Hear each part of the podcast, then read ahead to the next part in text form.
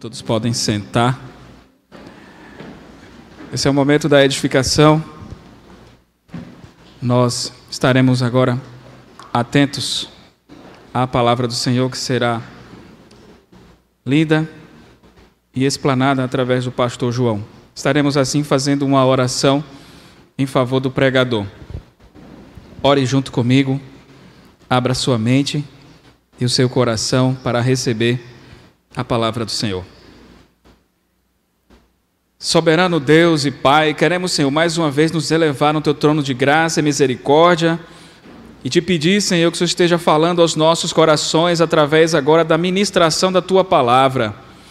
Fala, Senhor, aos nossos corações através do teu servo, que se dedicou e se preparou para este momento. Abençoa cada um aqui para que possamos receber de bom grado a palavra do Senhor, que ela venha cair em nosso coração e venha florescer e venha frutificar para a honra e a glória do Senhor Jesus. Que possamos sair daqui edificados com a tua palavra. Amém, Senhor. Fala mais e mais ao coração do teu servo e aos nossos corações. É o que nós te pedimos, em nome de Jesus. Amém. Amém. Agora, né, irmãos? Agora sim. Meus irmãos, vamos meditar essa noite no livro do Êxodo. Convido você a abrir a palavra de Deus no livro do Êxodo, capítulo 33. Eu vou ler duas porções deste capítulo. A primeira parte é dos versos de 1 a 6 e depois vamos ler do 12 ao 16.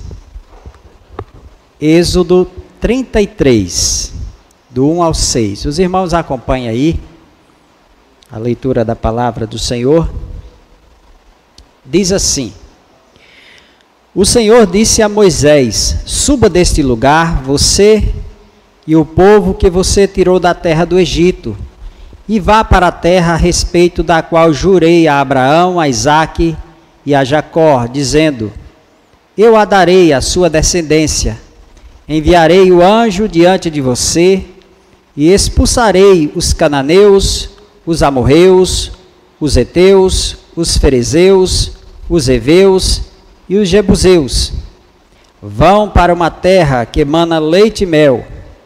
Eu não irei no meio de vocês porque vocês são um povo teimoso, para que eu não os destrua no caminho. Quando o povo ouviu estas más notícias, pôs-se a prantear, e nenhum deles usou as suas joias. Porque o Senhor tinha dito a Moisés: Diga aos filhos de Israel: Vocês são um povo teimoso. Se eu fosse com vocês, ainda que por um momento, eu os destruiria. Portanto, tirem as suas joias, para que eu saiba o que hei de fazer com vocês. Então os filhos de Israel tiraram de si as suas joias, desde o monte Horebe em diante. A partir do verso 12 agora. Moisés disse ao Senhor: Eis que me dizes para conduzir este povo mas não me disseste quem enviará, quem enviarás comigo. Disseste: Eu conheço você pelo nome e você alcançou favor diante de mim. Agora, se alcei favor diante de ti, peço que me faças saber neste monte, ou neste momento, o teu caminho, para que eu te conheça e obtenha favor diante de ti. E lembra-te que esta nação é teu povo. Deus respondeu: A minha presença irá com você e eu lhe darei descanso. Então Moisés disse: Se a tua presença não for comigo, não nos faça sair deste lugar. Pois como se poderá saber que alcançamos favor diante de ti, e eu e o teu povo? Será que não é fruto de andares conosco de maneira que somos separados, eu e o teu povo de todos os povos da terra. Amém. Meus queridos irmãos, é, existem afirmações de muitos estudiosos de que é possível que uma pessoa carregue para o resto da sua vida traumas e doenças emocionais por por ter tido na sua vida, sobretudo na fase da infância, a ausência de pessoas muito importantes em suas vidas, sobretudo a presença dos pais. A presença dos pais ausente na vida dos filhos, dependendo da situação, pode de fato deixar sequelas irreparáveis.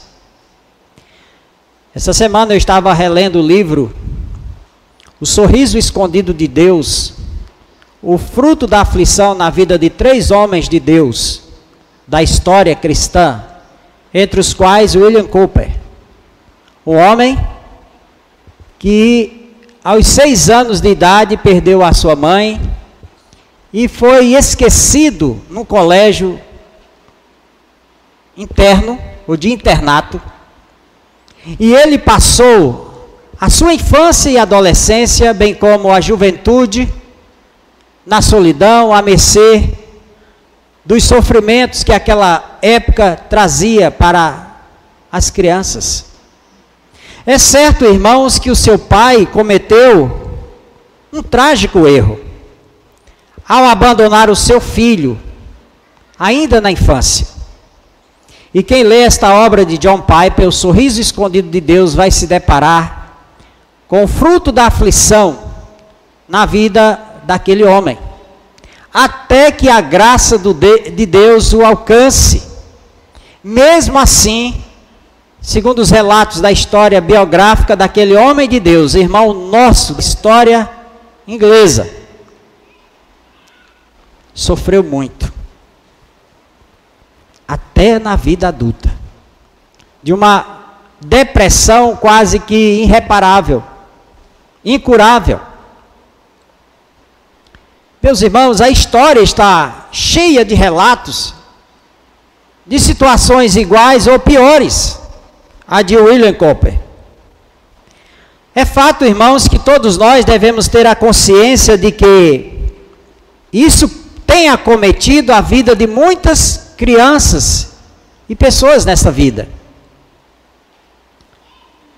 É fato também, irmãos, que sabemos que os efeitos da presença de Deus ou ausência têm resultados grandiosos ou consequências também desastrosas quando Deus está ausente na vida de uma pessoa. Moisés, o que escreveu essa porção bíblica, amando de Deus, na linha do tempo em que ele existiu, ele sabia que de fato muitas situações causaram, sobretudo, consequências desastrosas para a vida do seu povo, pelo fato de, em muitas ocasiões, o povo ter que conviver com a ausência de Deus. Foi Moisés que escreveu amando de Deus. No princípio criou Deus os céus e a terra, e a terra era sem forma e vazia. Mas o Espírito de Deus pairava sobre a face do abismo, assim nos diz o início do Gênesis. Certamente, irmãos, Moisés percebeu pelo relato escrito da sua pena, amando de Deus, que o caos pode existir mas quando Deus resolve se fazer presente, as coisas começam a tomar ordem. E aquilo que é vazio começa a ser preenchido. Moisés teve de fato, irmãos, a experiência de saber que a presença de Deus traz vida, traz restauração, traz luz, traz recomeço.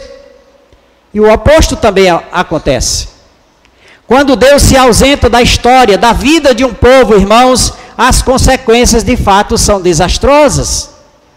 E em muitas situações irreparáveis. A presença de Deus, irmãos, ela traz vida, mas também traz morte. Isso é fato que nós observamos nos relatos da Bíblia. Por isso que essa noite eu quero meditar com vocês sobre o assunto almejando a presença de Deus. Almejando a presença de Deus. A Bíblia está cheia de diversos exemplos daqueles que tiveram a presença de Deus e tiveram um recomeço, um renovo em sua vida. Aqueles que estavam com seus dias contados, como rei Ezequias, recebe a visita do profeta. No primeiro momento, Deus diz para Isaías, fala para Ezequias, a fim de que ele possa colocar sua casa em ordem, porque ele vai morrer e não vai viver. Mas a Bíblia nos diz, irmãos, que no segundo momento, ainda naquele mesmo contexto, naquele mesmo dia, Deus ouviu o choro do rei Ezequias e Deus mandou o profeta voltar à cama de Ezequias e diz: Olha, o Senhor ouviu o teu choro, tua oração, e ele resolveu acrescentar os teus dias de vida. A presença de Deus, irmãos, ela muda situações aparentemente irreversível. A presença de Deus, ela traz vida. Quando Lázaro foi morto, ou morreu, avisaram para Jesus: o teu melhor amigo faleceu. E Jesus, naquela caminhada, tranquilizou, emanou tranquilidade, mas eles não creram que de fato, quando Jesus disse: tenha calma, crê somente. E o tempo se passou, irmãos, quatro dias. E Jesus caminhando em direção a Lázaro, e alguém chegou e disse assim: Mas, quando Jesus chegou presente, mas já faz quatro dias que ele morreu. Irmãos, o que são os dias? Os, o que são as misérias e enfermidades que nos acometem se Jesus se fazer presente? E a Bíblia nos diz, irmãos, que depois daquele tempo, depois de quatro dias, a presença de Jesus fez diferença na vida de Lázaro. Esse é o lado positivo. Porém, irmãos, existe o outro lado, é o lado, lado amargo da ausência de Deus ou da presença de morte da parte de Deus na vida de muitos. Faraó, quem tentou destruir o povo de Deus, se deu mal com a presença de Deus. Quando Israel saiu do Egito, atravessando o deserto, Logo adiante estava o mar vermelho. E Faraó se arrependeu lá no palácio, juntamente com todo o seu exército. O que, que nós fizemos? Deixamos esse povo embora. Arruma as coisas aí de novo. Equipa o exército novamente e vamos atrás desse povo. De tal forma, irmãos, que Israel olhou para trás e viu Faraó com todo o seu exército poderoso e na frente o mar vermelho. O que fazer diante desse quadro, desse cenário? Se correr, o bicho pega, e se ficar, o mar engole. Deus disse para Moisés: manda o povo se aquietar. Aquietai-vos e veja o meu livramento. A presença de Deus, irmãos, ela traz vida, ela traz esperança. Moisés, irmãos, tinha a consciência de que a presença de Deus, a presença da família, é por demais importante na caminhada da vida. Eu e você, irmãos, precisamos do apoio da nossa família, nos diversos reverses que a vida nos apresenta. Mas Moisés entendeu, irmãos, que apesar de ter a sua família ao seu lado naquela caminhada, bem como o povo de Israel ter toda aquela geração juntos naquele propósito, naquela caminhada, eles entenderam, irmãos, que e provaram por diversas vezes que a presença mais importante que eles poderiam ter era de fato a presença de Deus. A incomparável presença de Deus. Porque com a presença de Deus, eles poderiam provar o perdão e o amor de Deus. constantemente sobre as suas vidas. Tem uma dupla de cantor pentecostal, os irmãos Nascimento. Tem uma música interessante, vez por outra eu escuto. O amor incomparável. E aquela música, os irmãos Nascimento diz assim: nem o amor de um pai, nem o amor de uma mãe, nem de um irmão, muito menos uma paixão, pode se comparar ao amor de Jesus que deu a sua vida por mim na cruz. A presença de Jesus, irmãos, a presença de Deus na história do seu povo faz toda a diferença. E aqui, irmãos, o que nós encontramos é o povo de Deus saindo, ou então cercado de experiência de rebeldia contra Deus pelo seu próprio coração. E a terra prometida estava à frente, havia necessidade de se conquistar essa terra. E Moisés, irmãos, percebeu que Deus tinha algumas, alguns condicionantes para que o povo de Deus pudesse entrar nessa terra prometida. Primeiramente, o texto que nós acabamos de ler, irmãos, a primeira porção, nos diz que Deus tinha de fato essa promessa de que o povo de Deus iria conquistar a terra prometida, a Abraão, a Isaac e a Jacó, a terra estava adiante, mas Deus disse para Israel: Eu não irei no meio de vocês, porque vocês são um povo teimoso. E aqui, irmãos, teimosia é traduzido por desobediência. Irmãos, a presença de Deus, ela se atrai pela obediência. Quantas vezes, meus irmãos, de forma prática e aplicativa, eu e você, não sentimos a presença de Deus simplesmente porque ousamos andar na teimosia do nosso coração, andarmos fora do que Deus nos ensina em Sua palavra. Então, como foi com Israel naqueles dias? Deus disse: Olha, sigam a viagem rumo à terra prometida, mas eu não vou no meio de vocês. Então, nós encontramos aqui, irmãos, esse primeiro condicionante para Israel. Vocês estão caminhando rumo à terra prometida, eu prometi que vocês entrariam nessa terra, no entanto, caminhem, eu não vou com vocês. Outra coisa que nós observamos, no verso 6, Deus diz: tire os ornamentos que levam vocês ao pecado. Meus irmãos, a nossa caminhada é certa até o céu, mas tropeçamos aqui e acolá, porque às vezes nós somos, insistimos em carregar coisas, atavios e muitas outras coisas que atrasam, que impedem a comunhão de Deus para com as nossas vidas, que fazem nos pecar como o povo de Israel também pecou. Israel mandou suas mulheres recolher as joias, seus pendentes, e foi com essas joias e pendentes de ouro que o bezerro foi feito para o povo adorar e cair na idolatria, ofendendo a Deus. Deus disse: enquanto houver esse sentimento, esse comportamento de infidelidade à minha pessoa, eu não irei no meio de vocês. Irmãos, isso nos ensina o segundo princípio de que eu e você Devemos nos vigiar com relação àquilo que carregamos.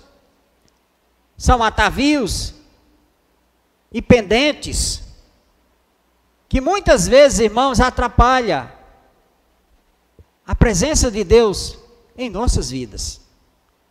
E às vezes nós não percebemos que muitos embaraços que carregamos conosco tem servido de empecilhos. Mas nós observamos também no verso 7, veja o que nos diz. Texto nos diz, irmãos, que quando Israel pecou contra Deus, Deus tirou sua tenda do meio do arraial e colocou fora. Deus disse para Moisés: Tire a minha tenda do meio do arraial e leve para fora do arraial. E lá fora do arraial você pode conversar comigo você pode receber minhas orientações, você pode orar, você pode louvar e expressar os sacrifícios. Isso também, irmãos, nos ensina um princípio.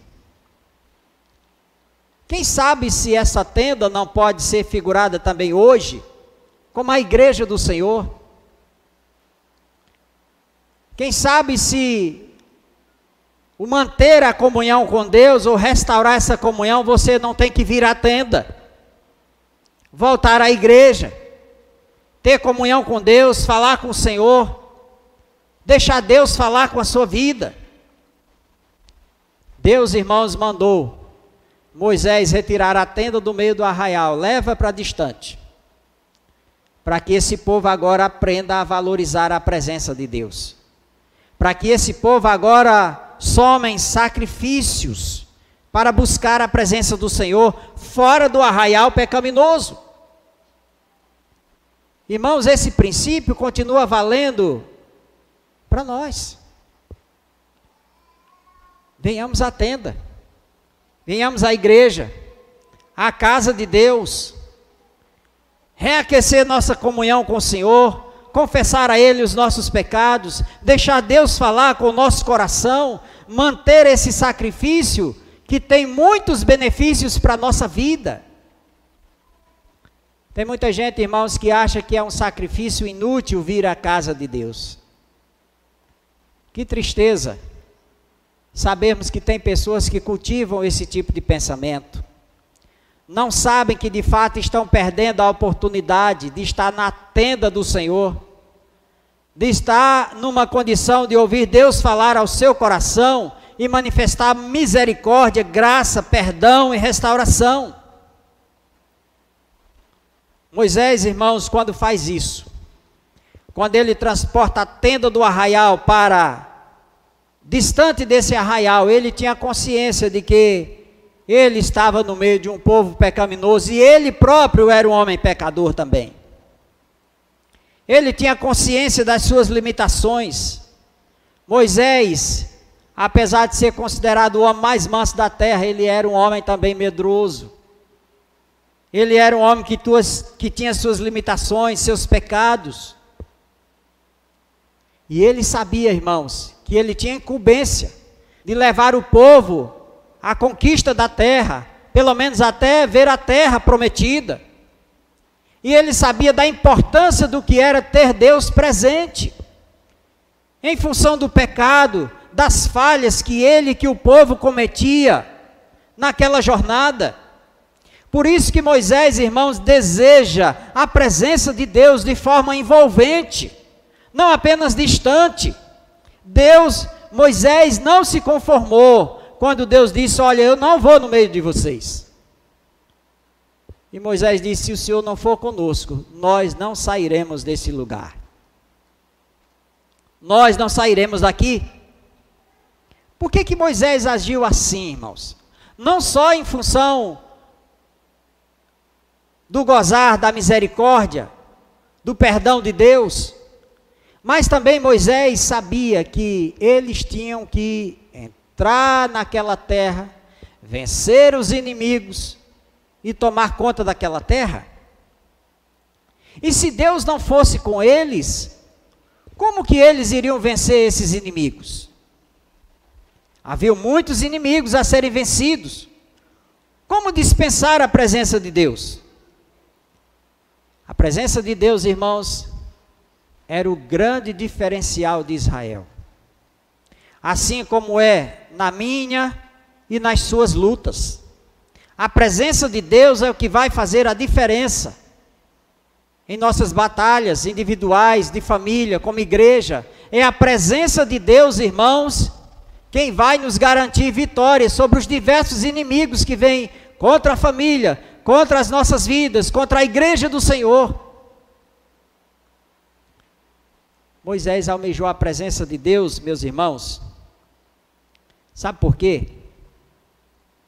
Se Deus não fosse com, com a nação de Israel naquele momento, e se eles entrassem na terra prometida cheia de inimigos, aqueles inimigos eram pagãos e terríveis. Se aqueles pagãos não fossem destruídos, sem fazer concessões, Israel, irmão, seria corrompido por aquelas, aqueles povos. E um povo corrompido não poderia, irmãos, pregar o nome de Yahvé, pregar a palavra de Deus e muito menos ser portador do Salvador do mundo. Então essa reivindicação de Moisés aqui, ela se torna uma reivindicação messiânica. Senhor, esteja conosco. Nós não temos condição de enfrentar aqueles diversos povos pagãos. Somos fracos, somos influenciáveis. Tu tem que ir conosco, Senhor, para que a promessa, a vinda do Messias, as portas se abram para nós, o teu povo, para que o Messias venha. Então, irmãos, quando nós observamos as guerras também, muitas do Velho Testamento, sem sombra de dúvidas, irmãos, nós observamos que Deus estava também preparando o cenário para a vinda do Salvador. Por isso que Van Gruner escreve sobre a revelação messiânica no Velho Testamento, mostrando como em cada livro do Antigo Testamento a face de Jesus está lá escondida. E nós precisamos analisar para descobrir esse grande projeto da redenção de Deus na pessoa de Jesus desde o Antigo Testamento. E Moisés tinha consciência disso. Senhor, sem a tua presença nós vamos nos corromper como povo, como liderança. Por isso, irmãos, que Moisés precisava da presença de Deus para ser uma nação santa e permanecer santa segundo o que Deus requer. Mais tarde, um pouquinho mais na frente, Deus diz para Josué: O grande sucessor de Moisés, santificai-vos, porque amanhã o Senhor fará maravilhas no meio de vós. Irmãos, esse discurso não caducou, não ficou no passado, ainda hoje. Deus quer que a sua igreja mantenha a busca da santidade. Nós sabemos que muitos irmãos querem provar primeiro as maravilhas de Deus, sem ter, primeiramente, o compromisso de ter uma vida santa, reservada para Deus. Mas essa palavra não caducou e a ordem não se inverteu. Uma vez eleitos, agora nós temos que caminhar em santidade de vida, e esta é uma ordem permanente de Deus enquanto estivermos atravessando os desertos dessa vida. Santificai-vos, porque amanhã o Senhor fará maravilhas no meio de vós. Então Moisés, irmãos, ele almejou a presença de Deus justamente por causa desses bons resultados e dessas necessidades que são essenciais. Mas por que que Moisés também, irmãos, desejou a presença de Deus? Porque a presença de Deus também ela fortalece. A presença de Deus fortalece a família. A presença de Deus fortalece o namoro cristão. A presença de Deus fortalece os negócios, nossos investimentos e situações inesperadas da vida. A presença de Deus, ela faz coisas maravilhosas que nos encantam, meus queridos irmãos. Até mesmo nas experiências simples da vida. Nós temos que ter sensibilidade para percebermos o direcionamento de Deus, da presença do Senhor. E ver isso como uma necessidade constante no nosso dia a dia. Não precisa, irmãos, haver uma labareda de fogo não precisa haver uma coisa estrondosa para a gente se assombrar e achar é Deus que apareceu naquela, naquela tocha, naquela sarça. Não, irmãos, a presença de Deus nós sentimos em pequenas coisas no dia a dia, nos detalhes da vida. Deus quer que nós tenhamos e cultivemos essa percepção, essa sensibilidade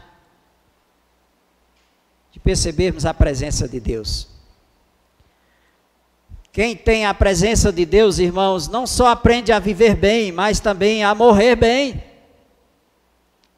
Lembra da história que eu já vos contei aqui várias vezes de uma ovelha que Charles Spurgeon tinha, tinha na, na sua igreja.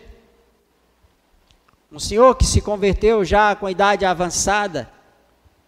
E de repente, não muito tempo depois da sua conversão, ele foi acometido de uma enfermidade grave e Spurgeon foi visitá-lo com o coração apreensivo, com medo de que ele estivesse com medo da morte, não tivesse certeza para onde iria se partisse naqueles dias daquela enfermidade grave. E ao visitar o leito mortuário daquele homem, ele ouviu da boca, Spurgeon ouviu da boca daquele senhor de idade: Pastor Spurgeon, fique tranquilo o que o Senhor me ensinou para viver agora me serve para morrer. Estou indo para os braços do Senhor Jesus Cristo. A presença de Jesus, irmãos, a presença de Deus nos prepara para esta vida e também para a morte. Você e eu temos o dever de crer nesta palavra. A fé cristã, irmãos, ela faz a diferença justamente quando a morte física bater em nossa porta. Aí onde nós sabemos se de fato nós cremos em Deus. A presença de Deus, irmãos, faz essa diferença nos momentos mais sombrios da nossa vida. A presença de Deus, irmãos, traz descanso. E aí eu quero fazer esse último ponto usando o Salmo 23. Certamente Moisés, irmãos, ao longo da sua caminhada, provou a presença de Deus na sua vida. Moisés teve suas intranquilidades, seus pecados, suas imperfeições. No entanto, irmãos, Moisés foi uma pessoa que sentiu de perto a presença de Deus. E quando nós lemos os Salmos 23, irmãos, aqui nós observamos que está exposto todas as manifestações de Deus suficientes para trazer suprimento, tranquilidade à, vida do seu povo. Quando Davi diz: O Senhor, meu pastor, nada me faltará. Não é que Davi não tenha passado dificuldades, fome, perseguição, doença, não é isso. Mas é que Davi enxergava em meio a tudo isso a presença de Deus. E a presença de Deus, irmãos, vai continuar fazendo diferença na vida do seu povo. No Salmos 23, irmãos, nós encontramos aqui as sete expressões relacionadas ao nome de Deus. O Senhor traz descanso e paz. O Senhor refrigera a nossa alma. O Senhor julga a nossa causa. Ele está conosco em meio aos problemas diversos da vida.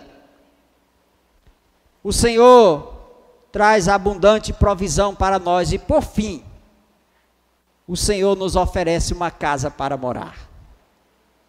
Que coisa maravilhosa. O Salmos 23, irmãos, se encerra justamente nessa perspectiva, nessa dimensão escatológica também, de que no final de tudo moraremos com Deus na Sua presença, num lugar de alegrias e gozo eterno, incomparável. Iremos à casa do Pai. Tudo isso, irmãos, por causa da presença do Senhor Jesus Cristo. O que que nos impede, irmãos, de acreditarmos nisso? O que que impede de sentirmos a presença de Deus? Certamente muitas coisas, somadas ao que já falei para vocês nesse momento, mas eu quero que você saia daqui pensando em mais algumas coisas que muitas vezes nos impedem de perceber a presença de Deus. Uma delas, irmãos, o que é que nos faz viver como ovelhas intranquilas no aprisco do Senhor, na igreja? Uma delas, segundo muitos comentaristas, é o chamado antagonismo no rebanho. São disputas dentro da igreja, dentro do rebanho do Senhor, coisas descabidas, desnecessárias. Isso impede com que nós nos tranquilizemos e percebamos a presença de Deus. Mac Miller, ao comentar o Salmo 23, ele disse que sempre tem uma ovelha querendo ser grande no meio do aprisco do Senhor. E ele continua dizendo assim, fazendo uma exortação naquele comentário: Não queiram ser ovelhas grandes, porque elas serão grandes pestes para o pastor. Meus irmãos, é esse espírito de disputa dentro do aprisco, do curral das ovelhas, que faz com que essas ovelhas não se tranquilizem também. E às vezes o pastor está no meio dessas ovelhas levando marrada também. E o pastor tem que usar o cajado, apartar aqui e acolá. Porque justamente esse antagonismo entre o rebanho, irmãos, às vezes faz com que as ovelhas não percebam a presença do pastor. A presença de Jesus. E é necessário, irmãos, que não percamos de vista essa percepção. A segunda, irmãos, talvez e a última é a busca justamente de algo a mais. Às vezes, a ovelha não está satisfeita e fica pulando a cerca do curral, do aprisco, atrás de outros pastos, furando a cerca de fora desnecessária, de forma desnecessária. Irmãos, vale a pena lembrar a história daquela ovelha que se destacava no rebanho. Aquela ovelha de raça angorá, bonita, imponente, que se destacava entre as demais. Mas aquela ovelha, quando o pastor dava as costas, ela tinha o hábito de furar a cerca. E ao furar a cerca, ela saía e conduzia outras e naquela condução ela atravessava a linha do trem, levava outras, e quando o trem passava, muitas ovelhas eram mortas pelo trem. E quando o pastor voltava a visitar o aprisco, tinha a tristeza de ver a cerca furada e ver muitas ovelhas mortas lá embaixo. Com muito pesar no coração, o pastor teve que sacrificar aquela ovelha, porque ela conduzia outras para pastos perigosos, porque ela tinha a tendência de conduzir outras pelo caminho da morte. Às vezes, meus queridos irmãos, o povo de Israel está tendo baixa no seu meio justamente por causa de um comportamento indevido. E Deus, em muitas situações, imputa o seu cajado, imputa a sua presença de morte, para que todo o rebanho seja preservado. Deus faz isso, irmãos, por amor que Ele tem. Muitas vezes Deus sacrifica a minoria para preservar a maioria. E o inverso acontece. Às vezes Deus destrói a maioria para que a minoria fiel permaneça. Em tudo isso, nós precisamos ver a presença e o cuidado bondoso de Deus como nosso Supremo Pastor. Que esta noite, ao sair daqui, possamos refletir sobre a necessidade de termos a presença de Deus. E essa presença de Deus bem pessoal nos leva a refletirmos sobre as nossas atitudes e como andamos diante do Senhor. Que Deus aplique essas verdades e essa mensagem em nosso coração em nome de Jesus. Amém.